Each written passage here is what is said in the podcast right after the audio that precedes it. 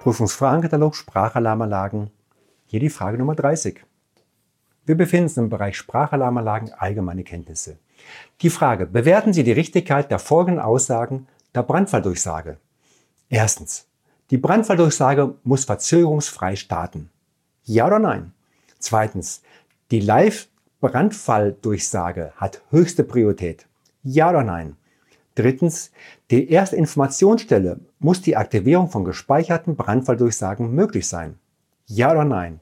Die Brandfalldurchsage muss das einheitliche Notfallsignal DIN 33404-3 vorangestellt werden.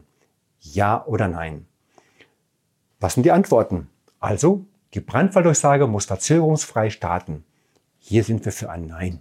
Muss sie nicht. Die Live-Brandfalldurchsage hat höchste Priorität Absolut ja. Die erste Informationsstelle muss die Aktivierung von gespeicherten Brandfalldurchsagen möglich sein. Hier sind wir ebenfalls für ein Ja. Die Brandfalldurchsage muss als einheitliche Notfallsignal vorangestellt werden. Richtig. Wir sind für ein Ja. Dankeschön.